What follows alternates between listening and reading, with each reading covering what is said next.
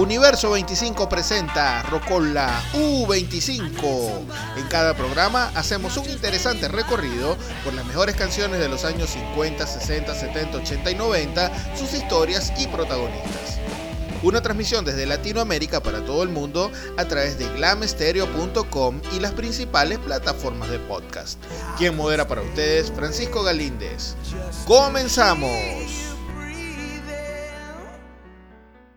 Buenos días, buenas tardes, buenas noches, de donde quiera que nos escuchen. Bienvenidos al programa número 6 de este espacio Rocola U25. Quien modera para ustedes, Francisco Galíndez, desde Latinoamérica para todo el mundo a través de glamestereo.com. El día de hoy les estaremos acompañando con nuestras secciones acostumbradas del programa, efemérides del rock, bonus tracks censurados y el de Loria. Comencemos pues explorando de este momento la historia de la música con las efemérides del rock. La fecha de los eventos más importantes de la música que nos apasiona llegan a ustedes en esta sección. Efemérides del rock.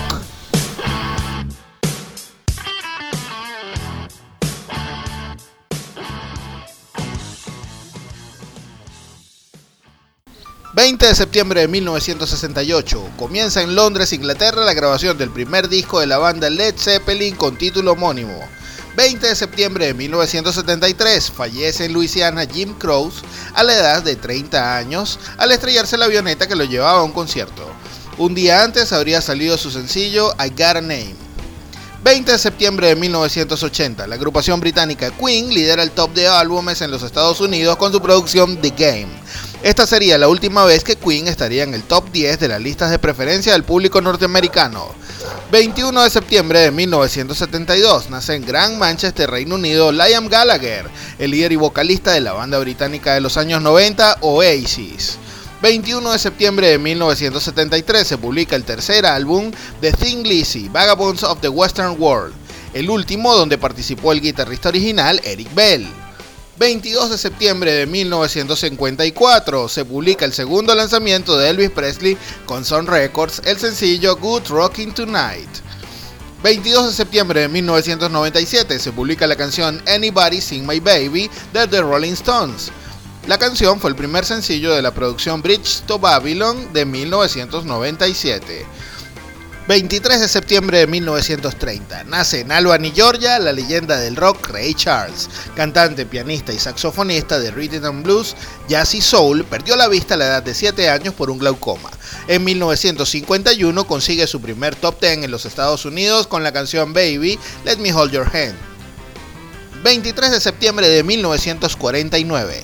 Nació en New Jersey, Estados Unidos, el cantante, guitarrista y compositor Bruce Springsteen bien conocido por su música rock con letras poéticas y sentimientos tradicionales estadounidenses y relacionados con su estado de nacimiento. Como ya es costumbre en esta sección, para conmemorar estas efemérides a continuación presentamos tres canciones vinculadas con estas fechas. Para el año 1973, el músico norteamericano Jim Cross grabaría varios temas compuestos por él que se convertirían en éxitos en la música rock en la posteridad. Uno de estos temas logró grandes ventas en los Estados Unidos gracias a la promoción que su sello discográfico ABC le dio en una película para la televisión producida ese año donde Jim aparecía en vivo interpretando el tema.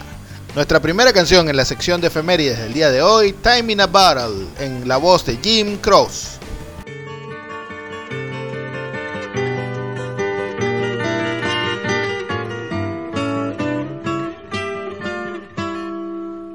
If I could save time in a bottle, the first thing that I'd like to do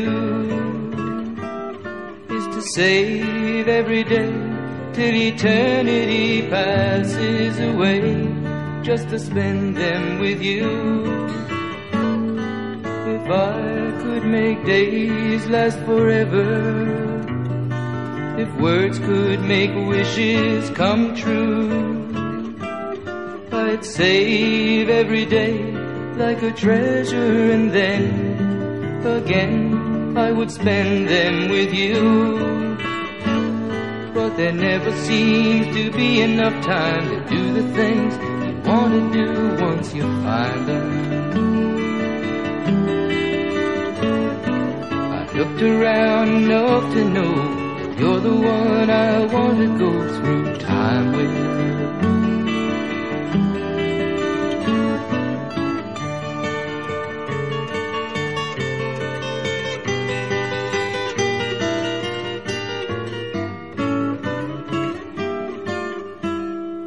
If I had a box just for wishes and dreams that had never come true, box would be empty except for the memory of how they were answered by you.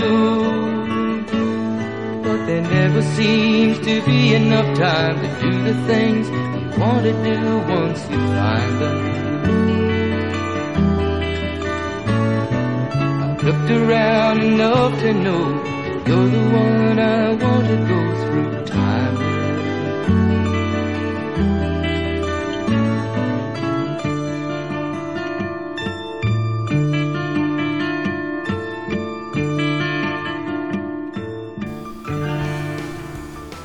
El tema que escucharemos a continuación es de una agrupación británica que se ha hecho recurrente en nuestro espacio, nada más y nada menos que Su Alteza Queen. La referida composición fue el primer sencillo del álbum The Game del año 1980 y fue escrita por Freddie Mercury inspirada en el género rockabilly. La canción Crazy Little Thing Called Love salió como sencillo al mercado el 5 de octubre de 1979 y rápidamente ocupó el número 2 de las listas de preferencia en el Reino Unido.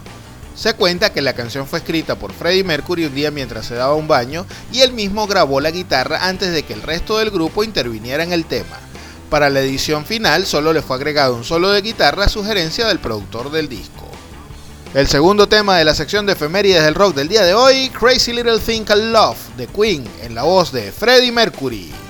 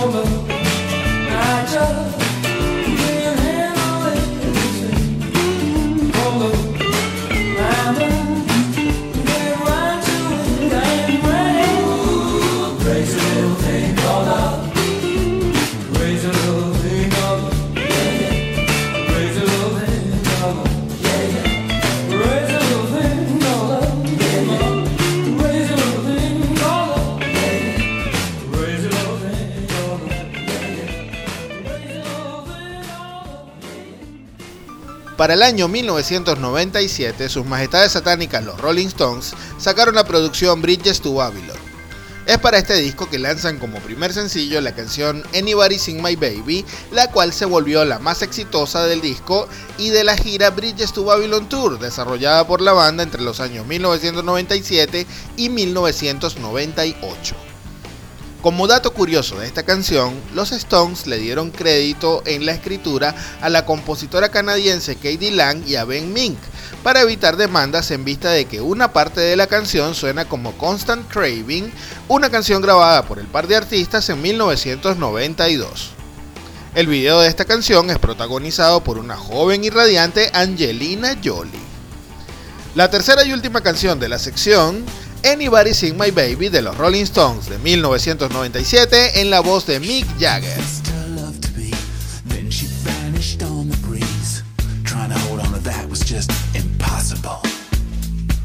She was more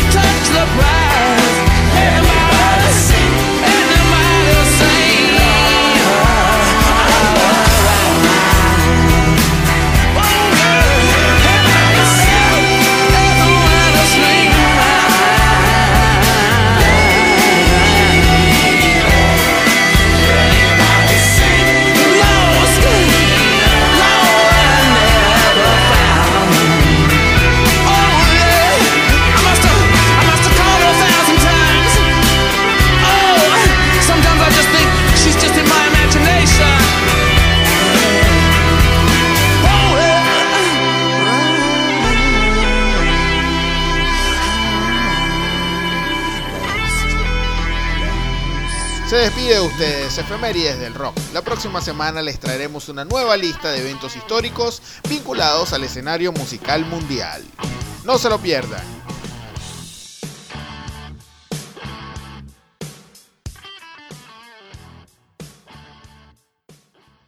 Ahora amigos, avanzamos en el programa hacia nuestra siguiente sección. Bonus Track.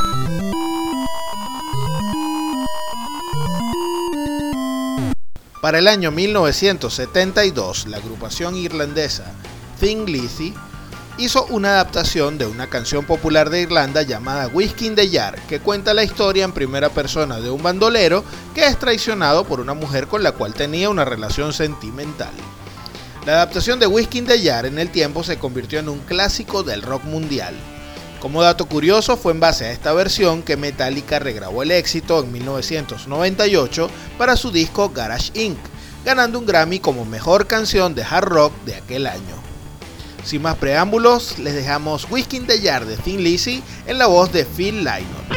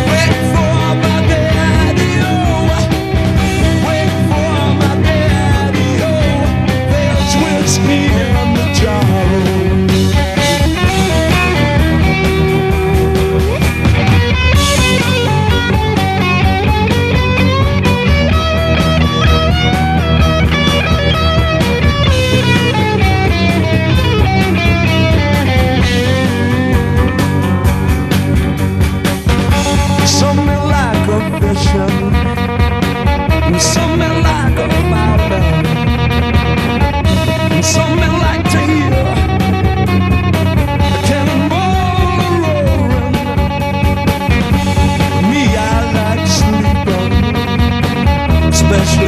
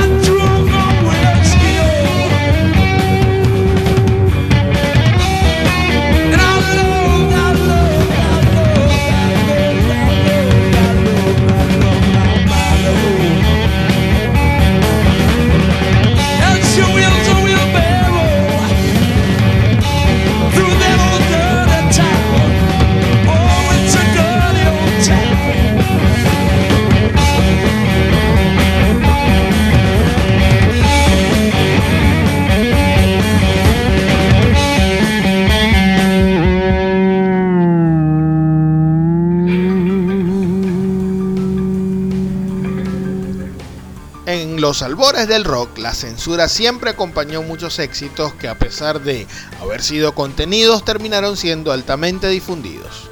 Por otra parte, estaba claro que cualquier argumento, por laxo que fuera, bastaba para que se suspendiera una canción de las estaciones de radio. A continuación, nuestra próxima sección.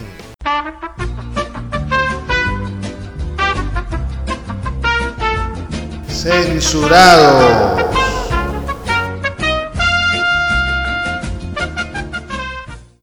El 17 de septiembre de 1967, la banda The Doors se presentó en el programa norteamericano The Ed Sullivan Show, interpretando su tema Like My Fire. Por unos temas con la letra, Jim Morrison se comprometió a cambiar un verso de la canción que decía la frase Girl, we couldn't get much higher y sustituirla por Girl, we couldn't get much better. El problema semántico con la frase es que en inglés el vocablo get higher se utiliza para referirse a la acción de drogarse a modo de sinónimo. Cuando Morrison entró en escena no pudo resistirse de cantar su canción con su letra original, por lo cual fue vetado del programa norteamericano de por vida. 24 años después, la BBC de Londres prohibiría nuevamente la emisión de la canción porque utilizaba la palabra fire o fuego, y no se deseaba alentar molestias en la audiencia británica ya que la guerra del Golfo se encontraba en desarrollo. Es por eso que el día de hoy les presentamos en Censurados la canción Light My Fires de The Doors en la voz de Jim Morrison.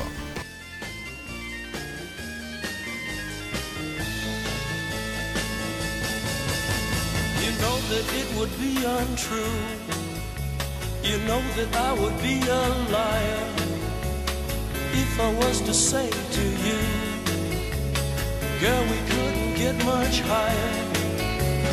Come on, baby, light my fire. Come on, baby, light my fire. Try to set the night on fire. The time to hesitate is through. No time to wallow in the mire. Try now, we can only lose. And our love become a funeral pyre. Come on, baby, light my fire. Come on, baby, light my fire. Try to set the night on fire.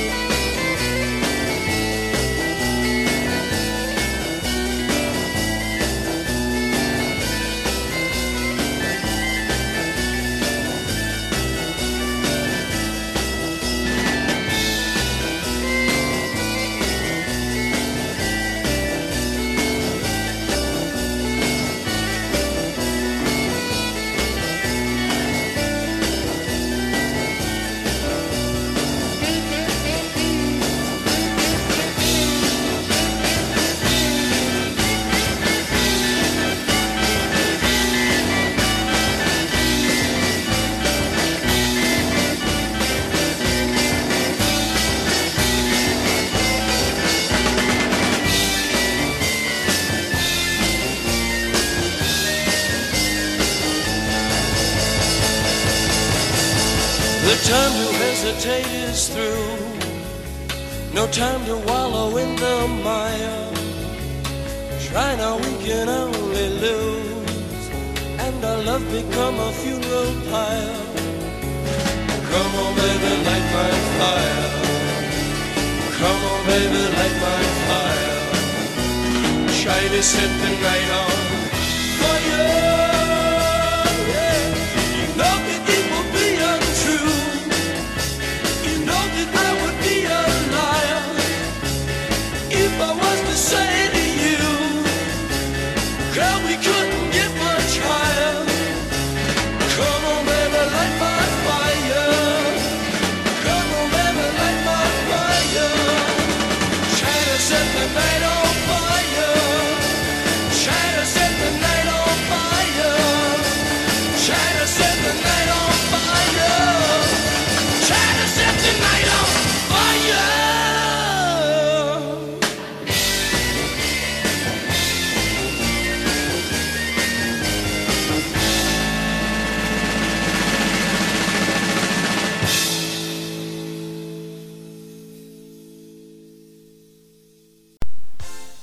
Desde ya encendemos los circuitos del tiempo y el condensador de flujo para esta sección.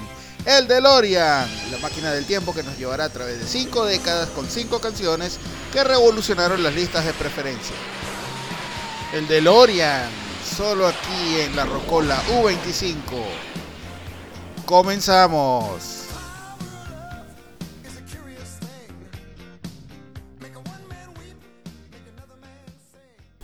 Bienvenidos a la segunda media hora de este su programa Rocola U25. Aprovechamos a partir de este momento nuestra máquina del tiempo para transitar las décadas desde los años 50 hasta los años 90 y sus tendencias musicales. Adentrándonos ya en los años 50, corría la semana del 23 de septiembre de 1957 cuando la canción Tattle Beat Day, escrita por Buddy Holly y Jerry Allison, alcanza el top de las listas de popularidad de los Estados Unidos.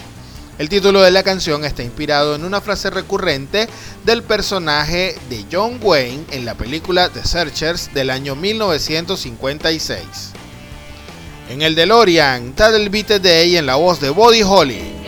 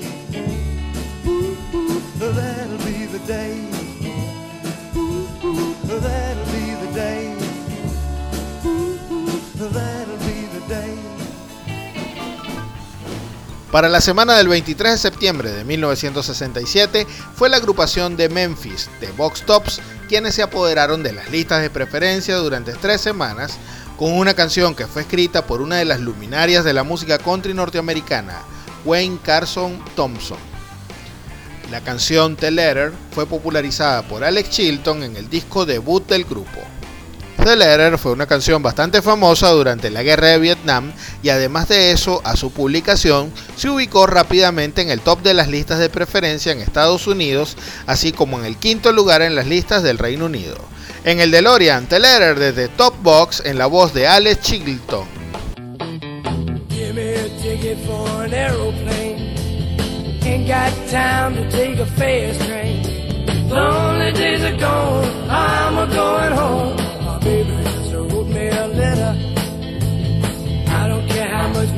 I gotta spend. Got to get back to my baby again. Lonely days are gone, I'm a going home. My baby just wrote me a letter. When she wrote me a letter, said she couldn't live without me no more. Listen, mister, can't you see I got to get back to my baby once more? Anyway, yeah, a ticket for an aeroplane. Ain't got time to take a fast train. Lonely days are gone, I'm a going home. My baby used to wrote me a letter. When she wrote me a letter, said she couldn't live without me no more. Listen, mister, can't you see I got to get back to my baby once more? Anyway, yeah, ticket for an aeroplane. Ain't got time to take a fast train. Lonely days are gone, I'm a going home. My baby just to put me a letter.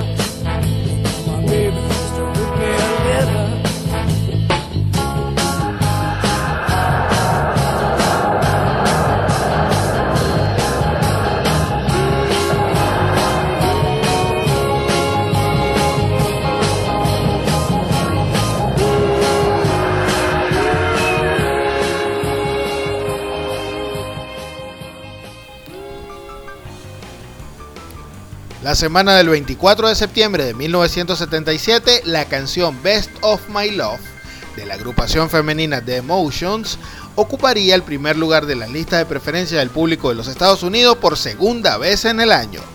La composición forma parte del cuarto disco de estudio de la banda de Chicago. El éxito de esta canción la llevó a hacerse acreedora del Grammy del año 1977 en la categoría de Mejor Interpretación de Rhythm and Blues de un dúo o un grupo vocal. Asimismo, también el American Music Award del mismo año como canción favorita del Rhythm and Blues. En el DeLorean, Best of My Love de The Emotions.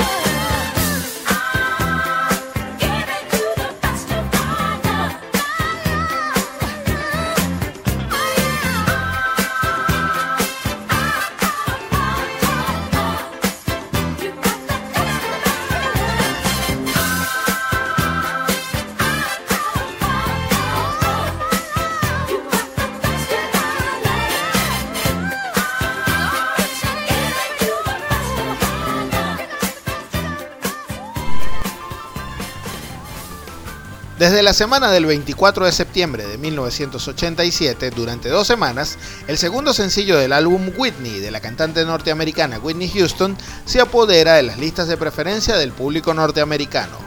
Didn't We Almost Have It All fue una canción compuesta por Michael Masser y Will Jennings. Esta canción sustituyó por sugerencia de Houston la canción que inicialmente había sido seleccionada para ser el segundo sencillo del disco, For the Love of You. Evocando aquellos años 80 en el DeLorean Didn't We Almost Have It All en la voz de Whitney Houston.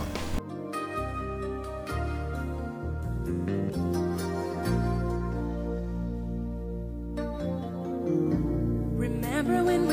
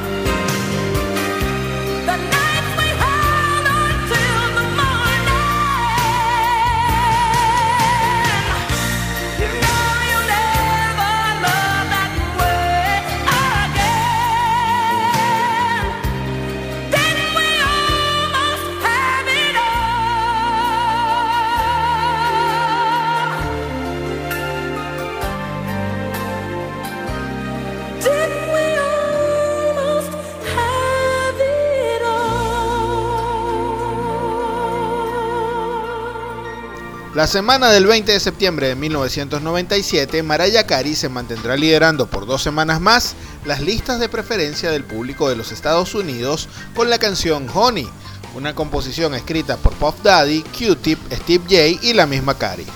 Honey forma parte del sexto álbum de la cantante, Butterfly, del año 1997. Esta canción representa una transición en el estilo musical de Cari en vista de que se acerca más al estilo urbano que sus producciones anteriores. Como última canción del DeLorean el día de hoy, Honey en la voz de Mariah Carey del año 1997.